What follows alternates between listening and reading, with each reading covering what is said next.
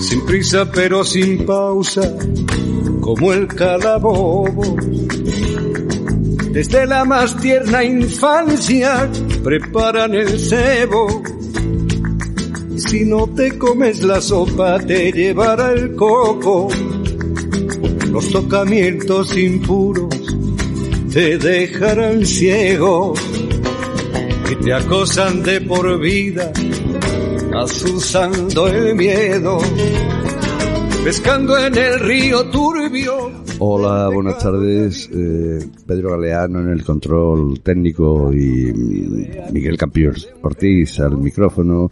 Les damos la bienvenida, como cada jueves, a Sintonía Laica en Radiopolis, en la 92.3 de la FM de Sevilla y 3W radiopolis.org.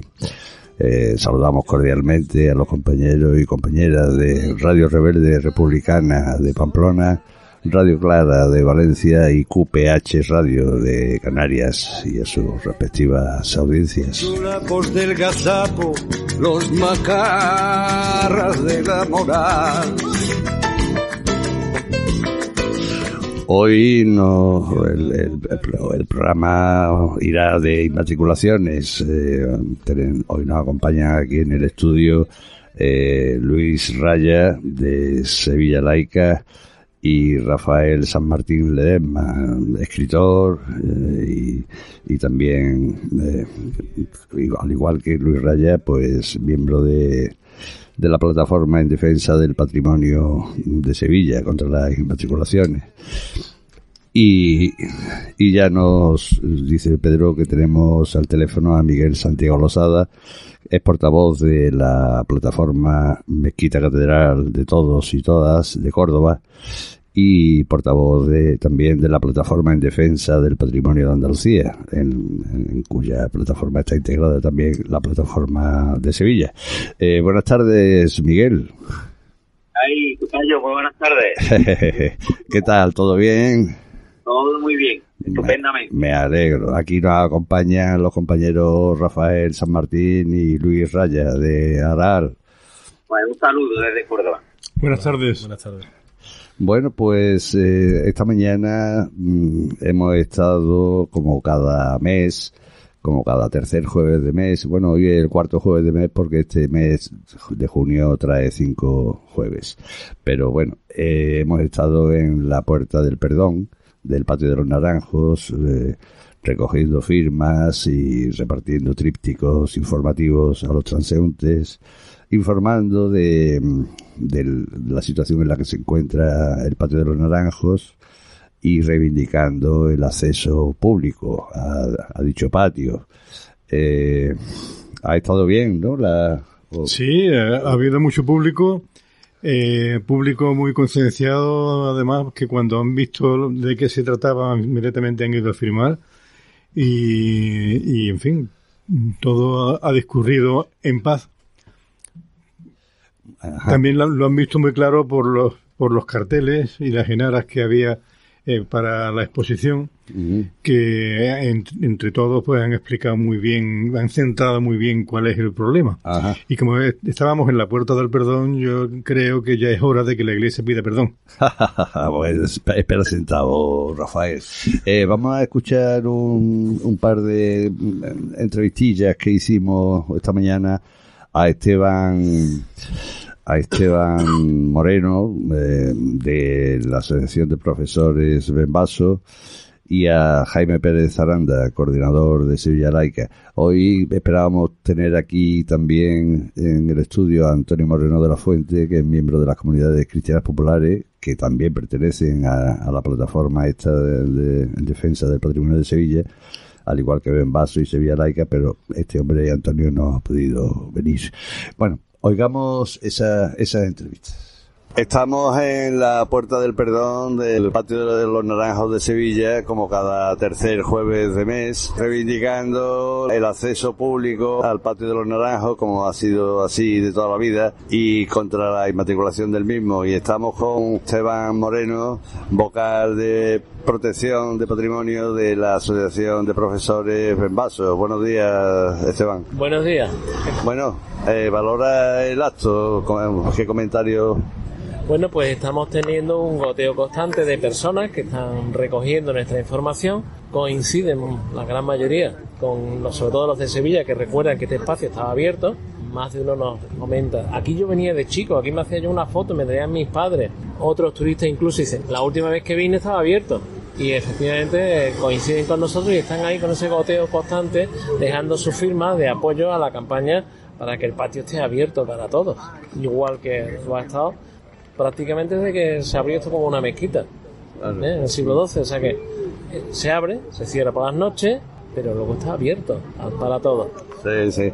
Y bueno, eh, el mes pasado en el acto este se entregó también de paso en el ayuntamiento, en la Junta de Andalucía y en el Palacio Obispal sendas solicitudes de reunión con estas autoridades. ¿Hay contestación? ¿Qué nos comentas? Hasta ahora no hay ninguna contestación ni Consejería de Cultura, que bueno, teniendo en cuenta el ciclo político, entendemos que va, habrá que esperar a quien se consolida en la Consejería. Palacio Arzobispal nos dijo que habían tomado nota, simplemente eso, y el Ayuntamiento no nos ha contestado de ninguna manera. Entendemos que son las tres instituciones son responsables de que este espacio vuelva. No estamos pidiendo la apertura de algo que nunca ha sido de la ciudad, sino que estamos pidiendo que vuelva a ser lo que era, es decir, un espacio abierto. El ayuntamiento tiene que velar porque este espacio público eh, se contemple en el plan general de ordenación urbana, del mismo modo que lo está el patio de los naranjos de la mezquita catedral de Córdoba. Allí hubo un intento por parte del Cabildo Catedral de Córdoba, cuando inmatricula el patio, lo cierra y pide además el cobro, y entonces se ha conseguido ganar esa, esa batalla. El patio vuelve a estar abierto. Nosotros planteamos que el ayuntamiento debe velar por los intereses de Sevilla. En segundo lugar, la Consejería de Cultura, puesto que es responsable de que el plan director de uso y gestión se actualice.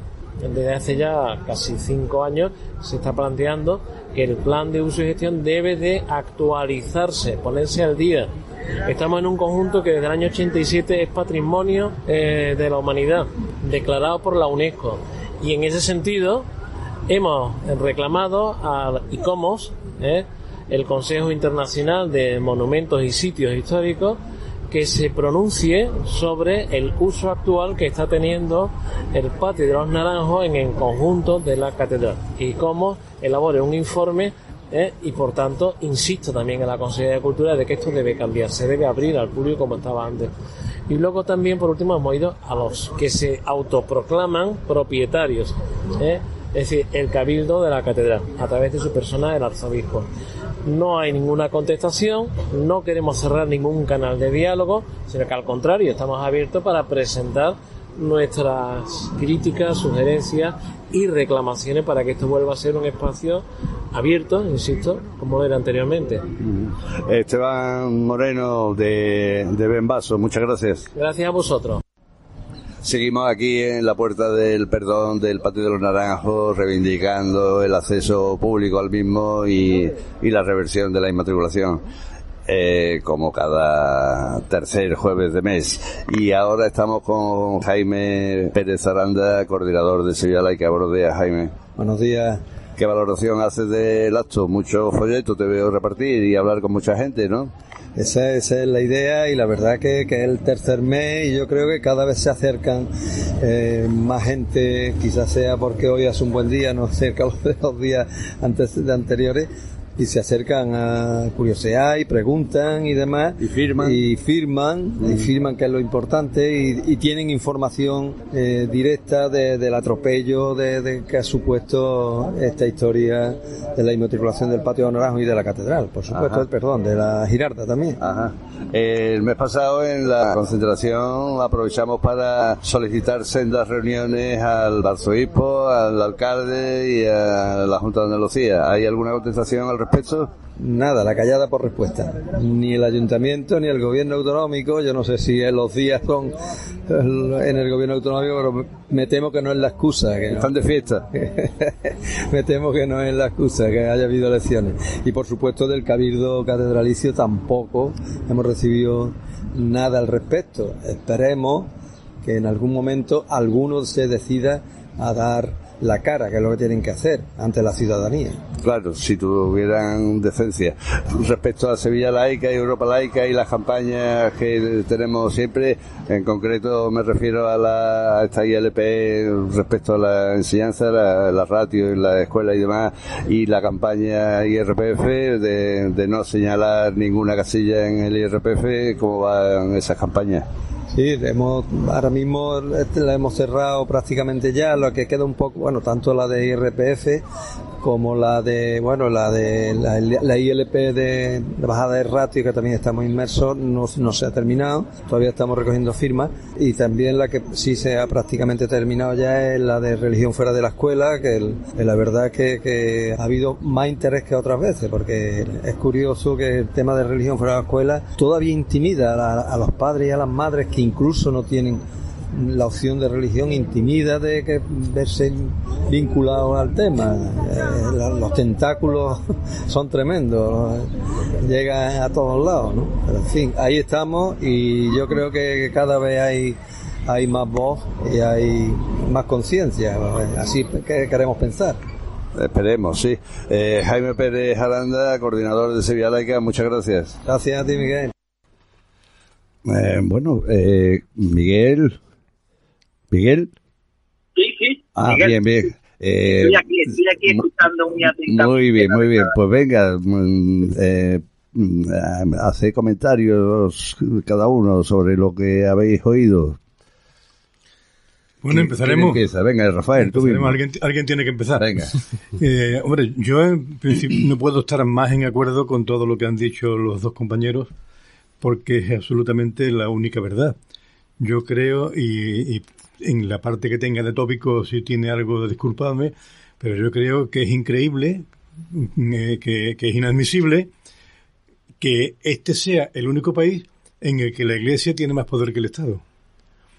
En el que algo que se le ha cedido en usufructo a una institución, porque nadie firmó un contrato cuando San Fernando conquistó Sevilla y le cedió la mezquita a la Iglesia.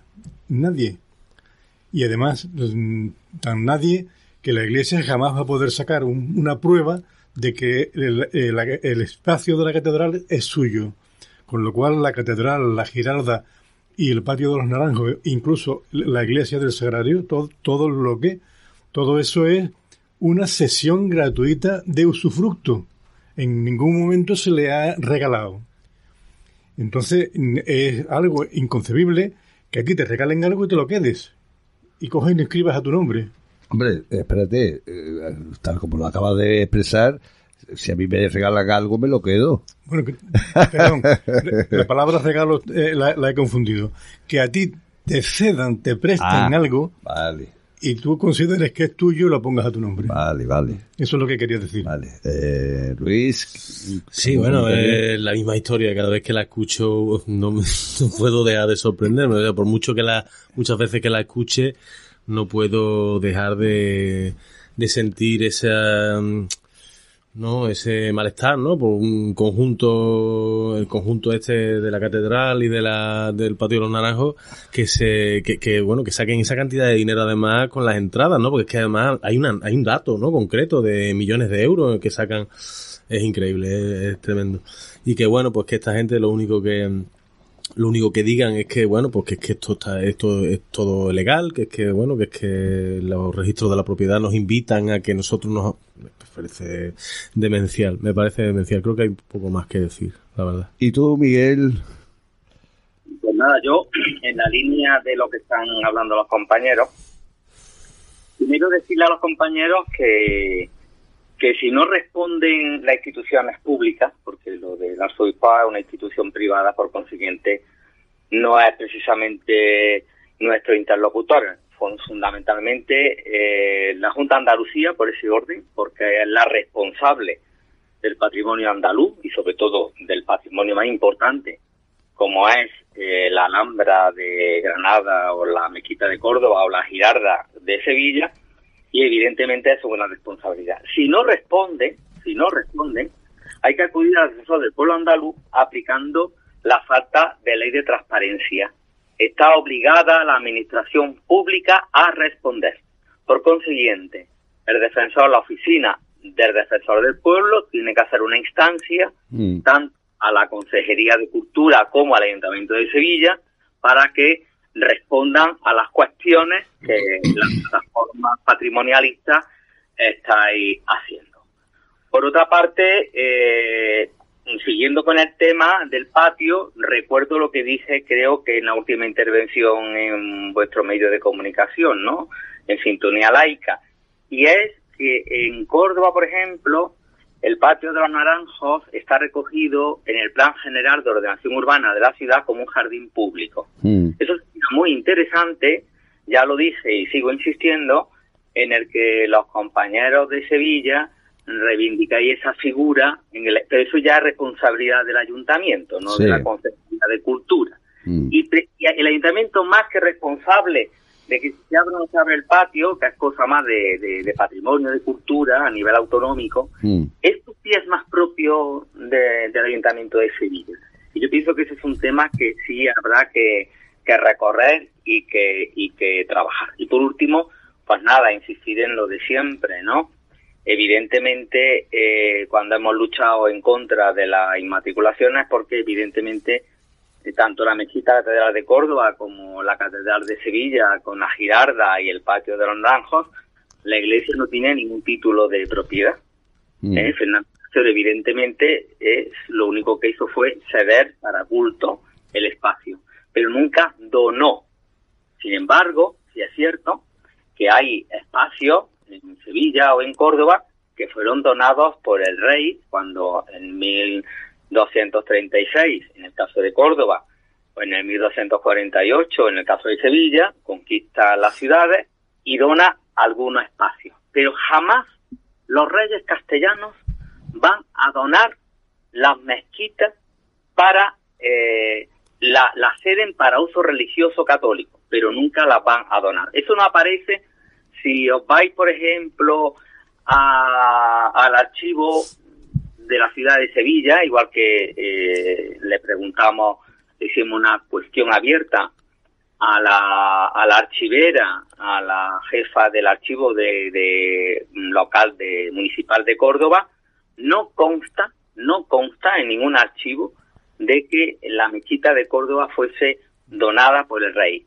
Igual va a pasar si investigáis en el caso de Sevilla. Bueno, pues son sencillamente pinceladas por si pueden servir desde el recorrido que tenemos desarrollado aquí en Córdoba.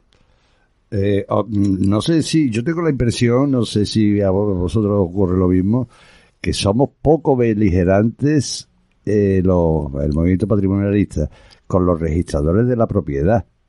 Eh, criticamos mucho a la iglesia, pues, a, los, a los obispos que han tomado que han tomado esa decisión de inmatricular, eh, criticamos al ayuntamiento, pero eh, como que los registradores se van de rositas, ¿no? No sé qué opináis. Por supuesto, por supuesto que los registradores hay que darle un rapapolvo.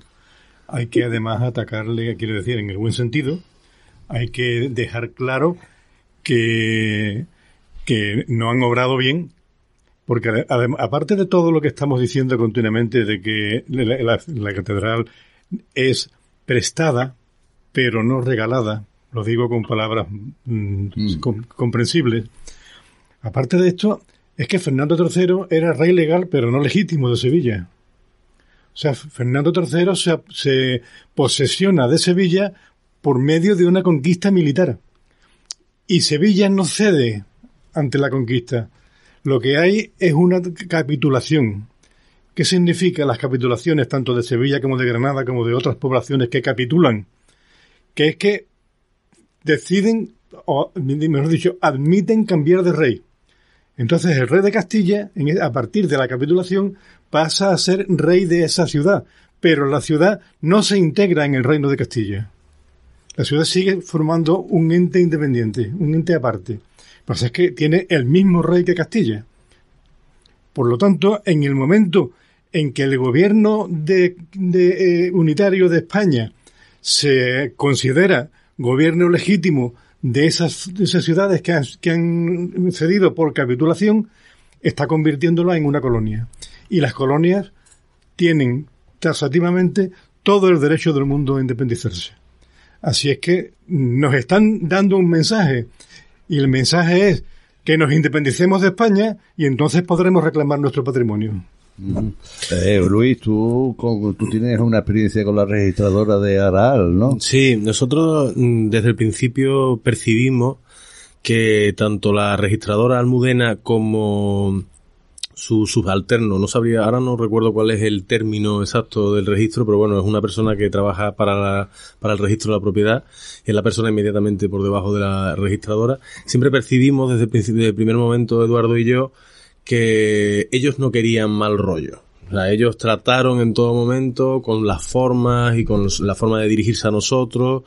Incluso percibimos que querían un poco darnos concesiones antes incluso de que se las hubiéramos pedido, diciéndonos eh, como un mantra desde el principio, nosotros somos de izquierda, nosotros entendemos vuestra vuestra lógica. No tiene mucho que ver ser de izquierda o derecha con este tema, creo yo. Eduardo y yo nos mirábamos como un poco atónitos. un problema de ideología, un problema de legalidad. Claro, pero un poco a lo que voy es que ellos desde el principio trataban de intentar que hubiera el mínimo choque, ¿vale? Y nosotros ahí pecamos, yo creo, y lo digo pecar en el sentido de, de cara al futuro, creo que sí que es verdad que tenemos que ser un poquito más beligerantes, en el buen sentido. Quiero decir, sí, sí, no, yo no me refiero a la, No tenemos que ir a las bravas, no tenemos que ir a las bravas, pero sí que tenemos que marcar las líneas rojas y, de, y establecer claramente hasta dónde estamos dispuestos a llegar. ¿vale? Y, y sobre todo, qué no estamos dispuestos a aceptar. ¿Vale?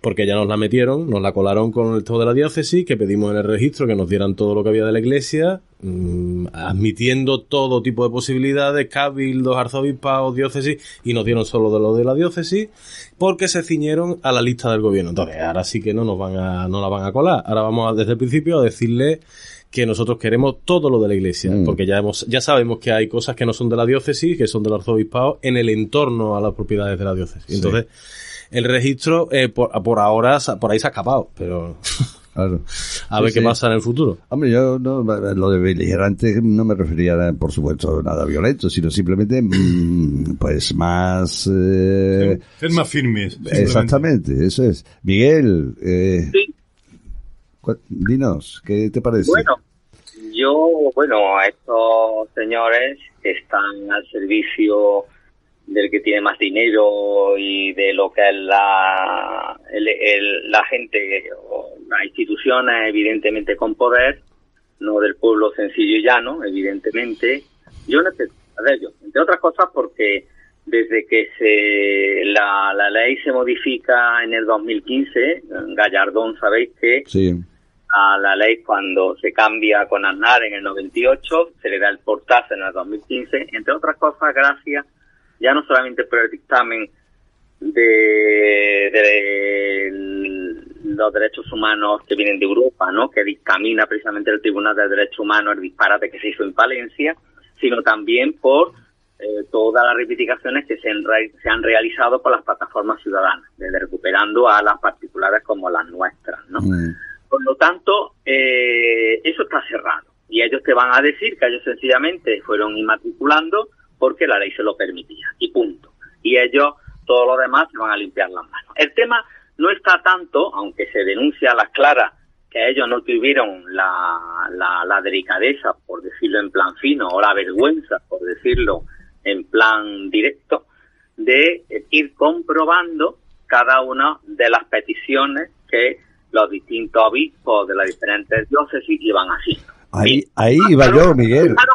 Que en el caso de Sevilla, por ejemplo, el otro día que participé yo en el programa este de la UNO, en el que nombré el caso de Sevilla, mm. ellos han sido muy, han sido muy, muy beligerantes, muy beligerantes, han, han, pasado, mejor dicho, han pasado mucho, porque fíjate que en Córdoba eh, había un caso muy concreto, el caso de la Plaza de la Fuensanta, mm. en, utilizan el término anexo, que igual pasó con en plan gordo. Claro, con, la Giralda. De la catedral y sus anexos.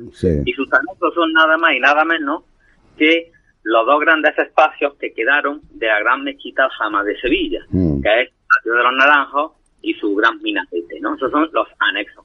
Aquí en Córdoba pasó igual. Entonces, fíjate que los anexos, que es donde está la madre del cordero, es donde precisamente el registrador de la propiedad en su momento lo tenía que haber advertido y tenía que haber dicho, ¿cómo? Esto yo no puedo firmarlo, esto yo no puedo registrarlo. Bien, pero aquí el tema fundamental no es tanto ahora el abrir ese, eh, esa pugna contra que bien se denuncia, se habla y hay que señalarlo evidentemente, pero nuestro esfuerzo fundamental tiene que estar en, en el aspecto legislativo, en, en, el Congreso de los Diputados. Tenemos que estar presionando hasta la saciedad y, nunca nos podemos cansar de exigir esa figura de dominio público. Esa figura de dominio público en el que entren todos los grandes monumentos a este país para que la Iglesia no se pueda sentir dueño de ellos. Porque en realidad la Catedral de Sevilla, con su, con su patio y con su girarda, o la Mezquita de Córdoba, evidentemente son grandes monumentos de dominio público a lo largo de la historia. Ni siquiera han pertenecido a la monarquía.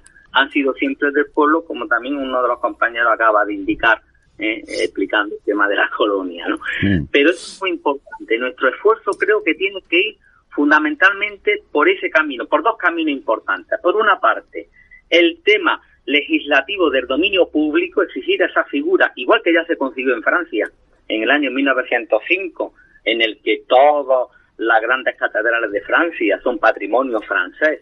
Y evidentemente eh, la jerarquía católica las usa como catedrales, o el caso de Portugal, caso de Portugal que en plena dictadura Salazar, los grandes monumentos, las catedrales de Portugal, evidentemente pertenecen al patrimonio portugués.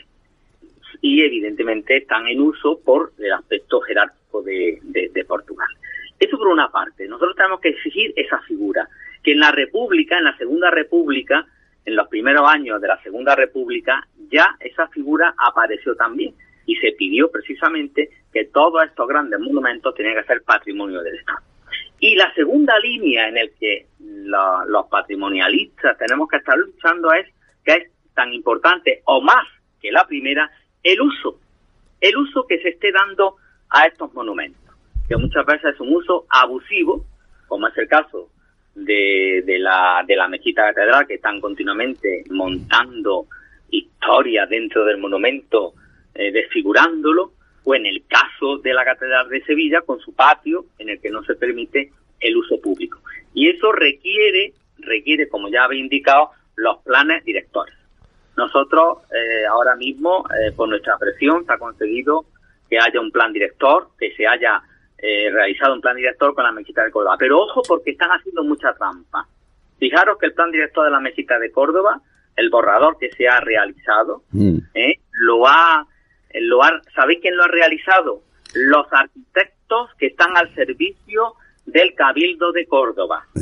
Pagados por el Cabildo de Córdoba. Cuando, eh, dicen, ah, ¿queréis plan director? Aquí tenéis plan director. Pero claro, ese plan director no nos sirve. Nosotros tenemos un plan director diseñado, evidentemente, por la administración pública, con técnicos de la administración pública, con funcionarios de la administración pública, para evitar para evitar que en el fondo eh, se siga se siga haciendo lo mismo, o sea, sigan haciendo los diferentes cabildos de su tapa un tallo y nunca mejor dicho, ¿no?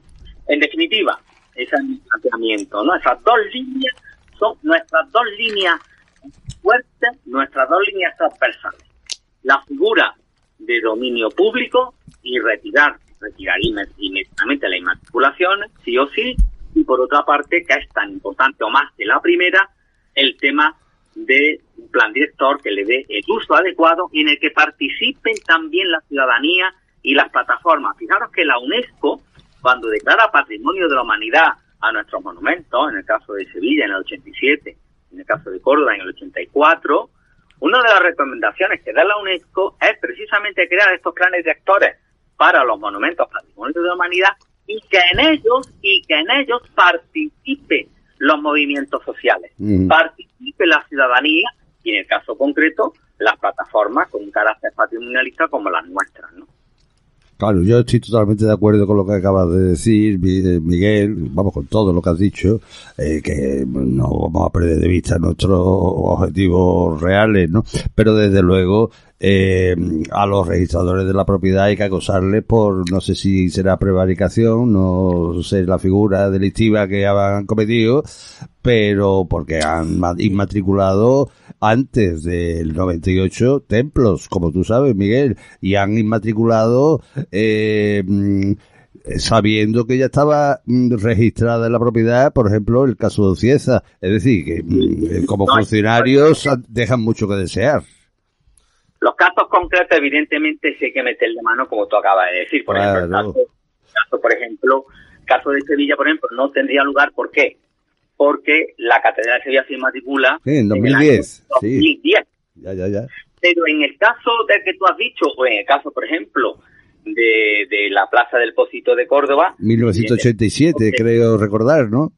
87. Eh, Entonces, en estos casos concretos, claro que hay que hay que, denunciarlo, ¿no? Una pregunta, Miguel, que tengo yo curiosidad, eh, llevo tiempo mm, mm, pensándolo, no sé, bueno, igual es un disparate lo que voy a decir, pero de, la misma manera que hay médicos que pueden negarse a practicar un aborto, ¿no? Por una cuestión de conciencia, mm, eh, eh, esto podría haber ocurrido en los registros de la propiedad, es decir, que un registrador podría haber dicho tota, totalmente de manera si, es posible que lo pudiera haber hecho. Es decir, yo me niego a que esta inmatriculación se produzca porque es inconstitucional. Sí, yo, fíjate que, voy justo mucho más allá, algo mucho más, porque el tema moral ético no entraría, pero fíjate que si yo entro en el tema como funcionarios que son. Fíjate qué dato. Cuando un cuando un, un funcionario público, como es el caso de un registrador, ve que una institución privada, que una empresa privada, que una institución privada, como se le quiera llamar, pretende inmatricular, lo que tendría que dar, dar aviso es a la administración pública. Tenía que haber dicho, oye, Junta de Andalucía, que el, arzobispado de Sevilla quiere inmatricular la catedral. Claro. ¿Qué pasa con esto? O sea, fijaros, lo que pasa que estos administradores públicos, estos funcionarios públicos son más papistas que el Papa y es una gente ideológicamente que está con ellos, que son de ellos, que el ADN es de ellos. Es uno de los, ese es uno de los problemas que tenemos en este país, el tema de lo, de, del poder judicial y de los aláteres, como el caso de los registradores de la propiedad, en el que la inmensa mayoría de ellos es una gente que procede de familias franquistas y evidentemente ese ADN ideológico lo llevan y se sienten mucho más de la Iglesia Católica que servidores de lo público. Y eso es un tema, que, pero es un tema transversal que no ocurre aquí, sino que lo estamos viendo en cualquier otro tema que podamos analizar, ¿no? Pero sí es verdad que hay que decirle a estos señores, oye, mira, ¿cómo es que no, viene, no disteis la voz de alarma a la administración pública diciendo lo que estaban haciendo? ¿Por qué? Porque evidentemente son hijos de ellos. Claro.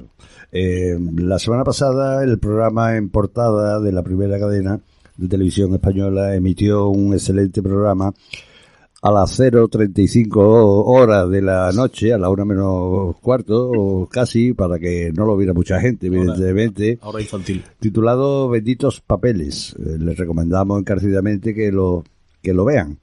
Eh, oigamos un extracto de ese programa.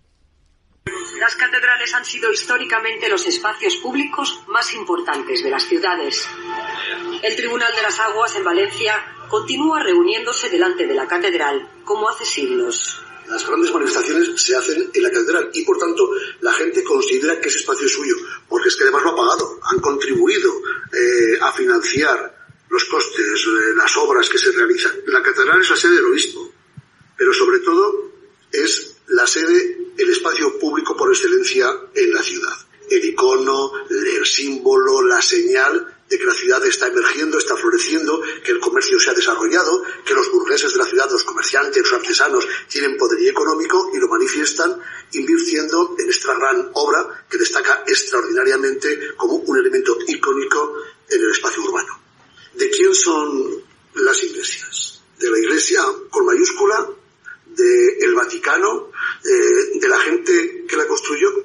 Yo creo que son de la comunidad cristiana, son del pueblo de Dios. Creo que los construyó el pueblo de Dios. Creo que en buena parte los ha sostenido el pueblo, el pueblo de Dios. Creo que cumplen los fines para los que fueron creados. Y creo que así seguirá siendo en el tiempo. La pregunta correcta no es de quién es la mezquita de Córdoba. La pregunta correcta es ¿qué es la mezquita de Córdoba? Porque si la mezquita de Córdoba es un bien de dominio público, no puede ser de nadie. Y no podemos discutir sobre la propiedad privada de un bien que debiera ser dominio público como no se ha regulado, es decir, cuando entra en vigor la Constitución española, no se regula esa situación. Convertir un bien de, ese extraordinario valor en un bien privado que se puede vender, es que se puede embargar, es que se puede hipotecar. Y a nadie se le pasa por la cabeza que eso pueda ocurrir con, con el Machu Picchu o con las pirámides de Keops. ¿Cómo puede ocurrir con la mezquita de Córdoba? No. O sea, la mezquita, la mezquita catedral de Córdoba, la catedral de Burgos están para el pueblo cristiano, para el servicio del pueblo de Dios y mientras haya pueblo de Dios en Burgos y pueblo de Dios en Córdoba, estarán a su servicio. Han pasado los siglos y las catedrales siguen siendo lugares de culto, sobre todo para los turistas. Gracias a ellos se obtienen grandes ingresos que no tributan. Acabo de recoger los certificados literales de las cuatro fincas que han sido vendidas. efectivamente, la diócesis de Sevilla era la propietaria anteriormente pero bueno, hay que echarle un vistazo más en profundidad para saber qué exactamente qué tenemos entre manos. Una de ellas la vendieron por un precio que no acaba de cuadrar con el del mercado, bastante por encima. Quien la compró al cabo de dos años la volvió a vender. aquí. La que se vendió por 50.000 euros tiene 21.000 metros cuadrados. Que sea vendida por 50.000 euros, o sea, me parece mucho dinero. ¿Vale? Y dos años más tarde, el 13 de marzo del 2008, he vendido por 78.000 euros. Es llamativo que hay un incremento de 28.000 euros más en dos años. Hemos de pensar que quien lo ha comprado mm, algo de información privilegiada tenía que tener. Esto se ha hecho de tapadillo, porque esto ha sido todo hecho de tapadillo.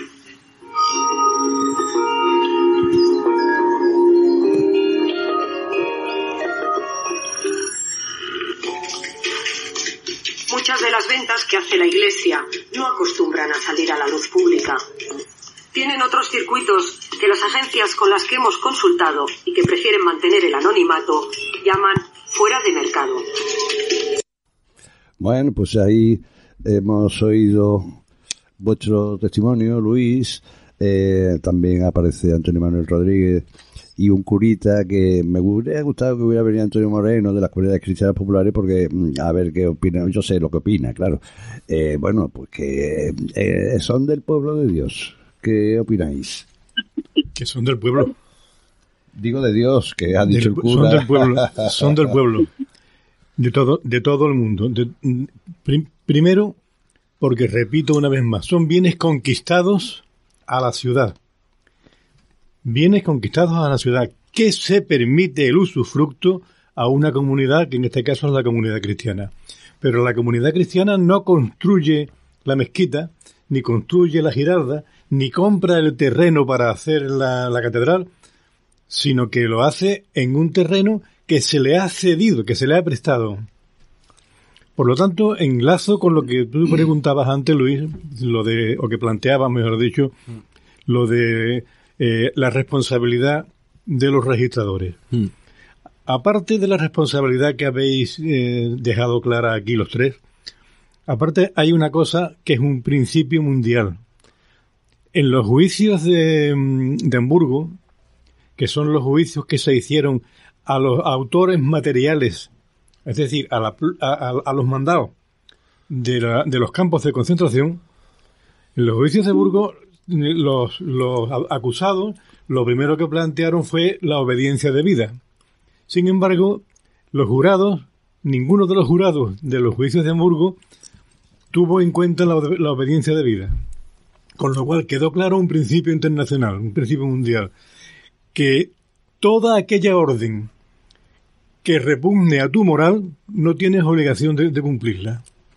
Es decir, que, que los, los, registradores han cometido un, un, doble fallo, por no llamarlo delito, porque, porque mientras el, el, juez no diga lo contrario, no es delito. Mm. Primero, el haber hecho la inmatriculación, o, o, tres en este caso. Primero, el haber hecho la inmatriculación. Segundo, no haberla denunciado ante los poderes públicos, que es lo que tenía que haber hecho, como habéis dicho muy bien. Y tercero, que tenían que haberse negado en el supuesto de que alguien hubiera intentado obligarles, que nadie les obligó, pero en el supuesto de que alguien les hubiera intentado obligarles, tenían el deber de negarse a hacerlo. Por lo tanto, eh, está claro que los registradores han obrado mal en, de principio a fin. Miguel. Sí. Sí, adelante. Ah, mira. Bueno, decirte, han actuado evidentemente como monaguillos de los obispos, que es lo que son. O sea, que, que yo sigo insistiendo en lo mismo, no se puede esperar otra cosa de ellos, ¿no? Eh, no se puede esperar. Yo no espero nada de ellos, ni que rectifiquen, ni que nada en absoluto, ¿no? Sino han actuado sencillamente como monaguillos de, los obispos, más que como funcionarios públicos, ¿no? Y para mí eso es lo más fuerte y lo más degradable que un funcionario puede hacer. Está más servicio de lo privado que de lo público. Y estos señores han estado más al servicio de lo privado, evidentemente, que de lo público. ¿no? Sigo insistiendo en, eh, en el mismo en el mismo punto. Y después, si quisiera yo, eh, con lo de pueblo de Dios, ¿no?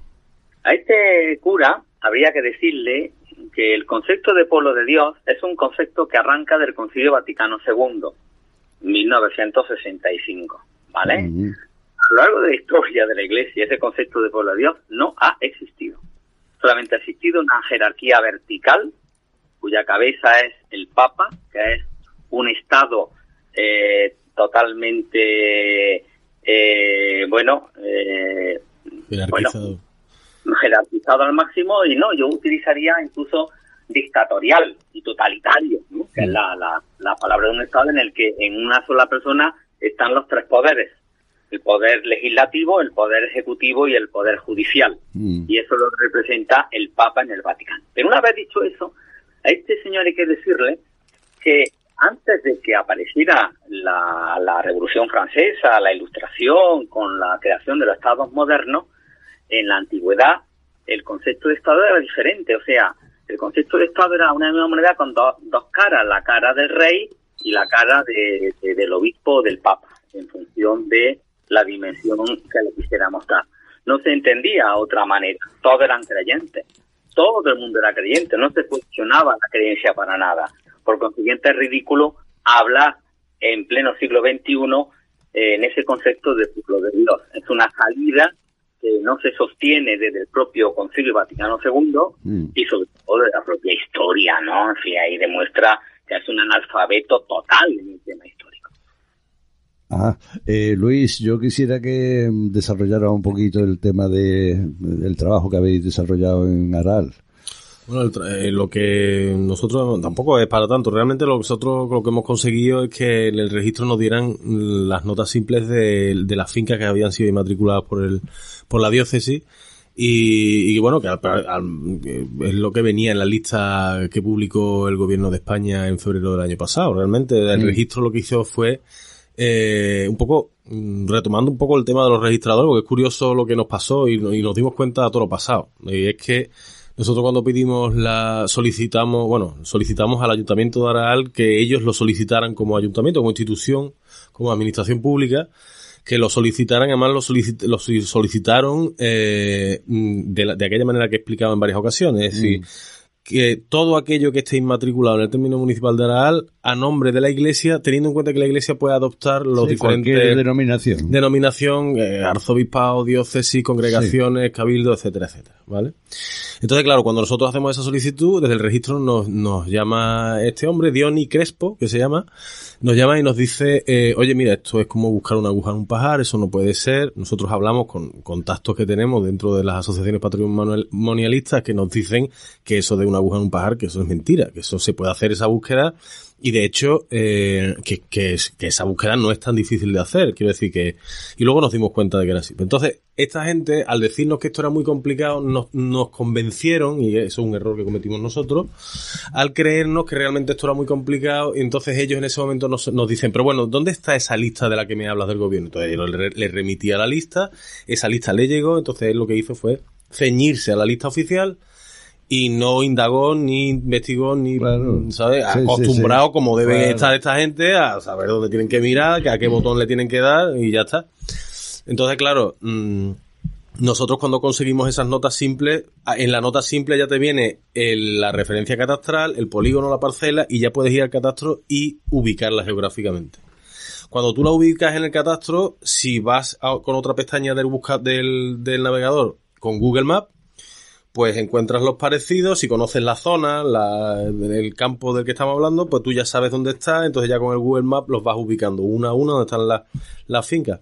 Entonces nos dimos cuenta de que había un montón de fincas. Lo que venía en la lista del gobierno era cierto, es verdad, 22 fincas, eran 22, de las cuales 4 habían sido vendidas.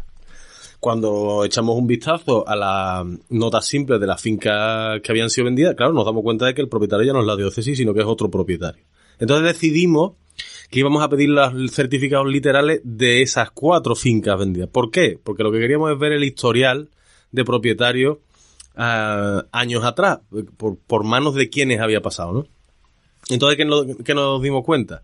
Pues, en primer lugar, nos dimos cuenta de que había un lucro de la diócesis de 100.000 euros, de más de 100.000 euros. Es decir, se deshizo de, la- de las fincas más grandes para, para conseguir dinero. O sea, así de claro. Primero las inmatricula a coste cero y luego las vende consiguiendo más de 100.000 euros. O sea, un chollazo. Un chollazo. Un pelotazo. to- Totalmente. Entonces, ¿qué, qué es lo que nos damos cuenta también? Pues que una de ellas que ha sido vendida por la diócesis, a su vez ese comprador la vuelve a vender, pero la vuelve a vender por 28.000 euros más. Es decir, la diócesis que la consiguió, la adquirió a coste cero, la vende por 50.000 euros, que se dice pronto, ¿eh? Y esa persona que la compra la vuelve a vender al cabo de dos años por 28.000 euros. No, por 78.000 euros. Por 28.000 euros más, es decir, Eso 78.000 euros. Eso es un pastizal. Entonces, claro, eh, esto, es, esto es lo que llama la atención, que claro, luego eh, el ministro Bolaño escucha los audios, ¿no? Diciendo, no, es que nosotros no podemos permitir, eh, estamos, da- dice, dice una frase que es que es pa- de verdad para llevarse las manos a la cabeza, dice, no hombre, eh, nosotros creemos que no debe haber privilegios para la iglesia, pero tampoco puede haber discriminación. Y dice, ¿discriminación de qué tipo? Hombre, es que, claro, es que la iglesia es una ente, es una organización sin ánimo de lucro. Pero- pero no, no, no, no, no estoy de acuerdo con esto, señor ministro. ¿Las entradas van directamente al cielo? Mm, Sí, sí, no, no. La- lo, que- lo que se, lo que se paga lo que se paga por las entradas va directamente al cielo. La iglesia no lo toca. Nada, nada, nada. Eso es para el pueblo de Dios. Ajá. Tremendo, Eh, es tremendo. Miguel, ¿qué- ¿algún comentario? El Cabildo de Córdoba que invierte en fondos de inversión en fondos buitres, esto que Altruismo. esto como le llaman, venga ya, hombre. En fin. Bo- Bueno, mm, eh, eh, la actualidad son el resultado electoral que hemos tenido eh, recientemente en Andalucía y, qué repercusión pueda tener en nuestras reivindicaciones. Esta canción nos va a dar pie para que comentéis ese, ese tema.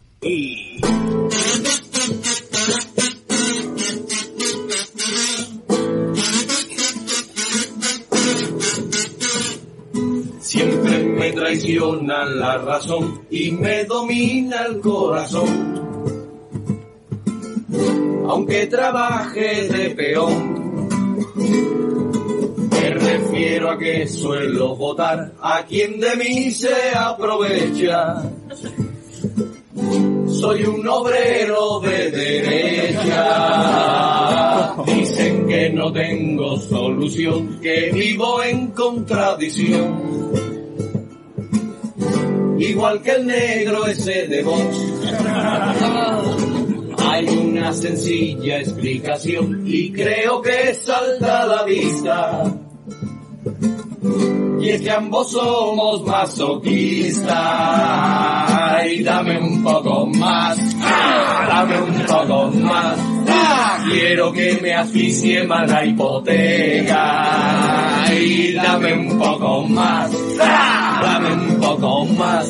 Ah, que coma todo el mes pan con manteca. Sufrir así es lo que quiero yo. Que me roben a mí me pone. Aunque arrasen con la hucha de nuestras pensiones, los votaría. Conciencia de clase, díselo. Perro flauta que yo no tengo. No es verdad, solo que la clase que defiendo no es la mía. No es por ignorancia ni miedo enterado ya, que me encanta sufrir y pasarlo mal. Por ejemplo, odio al pueblo catalán, pero nunca los voy a dejar marchar. Bueno, era la chirigota del Airón, eh, cantando, eh, no sé si era un cuplé o algo, Los Masoquistas. Eh, ¿Te gustan los carnavales? ¿Qué comentario? Bueno, vamos a, a- que nos quedan ya cinco minutos. Eh, el resultado de las elecciones electorales, Miguel, ¿qué tal? Bueno, bueno, es que para cinco minutos y con tres compañeros que queremos hablar. Venga. Eh, bueno, pero bueno, ¿A que no estás Eh, alegre? con respecto, con respecto a nosotros, a lo que es nuestra lucha, Sí. evidentemente, pues nada, eh, como dice la canción, resistiré. Exacto. resistiré y resistiré. Y además, lo que pasa es que nosotros nuestra resistencia es, nuestra resistencia es parte de algo muy importante, de dos ingredientes fundamentales, es el convencimiento y la gratuidad, cosa que los adversarios, con todos los votos que tienen, no tienen. Ni están convencidos en lo que hacen, ni tienen una gratuidad en la dedicación a lo que hacen. Y claro, nuestros dos ingredientes son los perfectos para resistir este vendaval y todos los que vengan. Así que, compañeros y compañeras, a seguir resistiendo y seguir denunciando, reivindicando y luchando, no nos queda otra. En cuanto a las elecciones, pues bueno, decir que es muy fácil cargar contra un pueblo débil, un pueblo empobrecido, un pueblo en el que, según precisamente Cáritas, en el informe Sueza, un informe muy serio, lleva haciendo ya durante muchos años, en Andalucía hay dos millones de, de pobres y de los cuales un millón de exclusión extrema. Quiero decir con esto que tenemos una población muy débil, un porcentaje muy alto. Tanto es así que quiero recordar que en esta población de a lo largo y ancho de Andalucía, el 70%, el 65, 75% de la población no ha votado. No ha votado. ¿Por qué? Mm, hay- hab- habría que analizar dónde está la causa principal. Bien, yo creo que los partidos políticos, sobre todo los de izquierda, tienen que hacer mucha más pedagogía, tienen que bajar mucho más a la calle y tienen que encontrarse con esta gente para explicar realmente lo que están haciendo y lo que puede pasar, ¿no? Y no dejarlo en los titulares, donde tristemente se ha quedado esta campaña electoral. Pues sí. Eh, Rafael. Yo voy a intentar ser, ser muy, muy breve. Simplemente yo creo que si los 40 años de pseudo socialismo hubieran sido de socialismo y si los, los partidos andalucistas tuvieran más claro que una comunidad histórica como Andalucía necesita formación e información, con esos dos factores la gente no se hubiera abstenido como se ha abstenido, por una parte, y como consecuencia de que la gente no se hubiera abstenido, los resultados hubieran sido muy distintos de lo que han sido. Eh, Sí, bueno, Perdona, yo siempre... perdona. Sí, pero, pero, momento, es que quiero incidir en lo que ha dicho el compañero. Hombre, desde luego, con lo que acaba de decir, Andalucía sencillamente sería otra. Claro, claro que sí. Sería otra Andalucía, claro. Sí.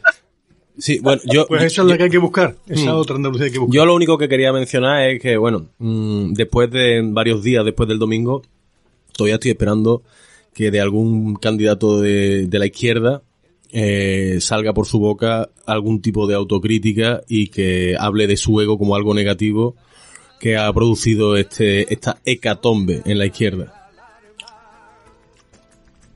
Bueno, pues eh, ya nos pone Pedro el, la sintonía para que nos vayamos despidiendo.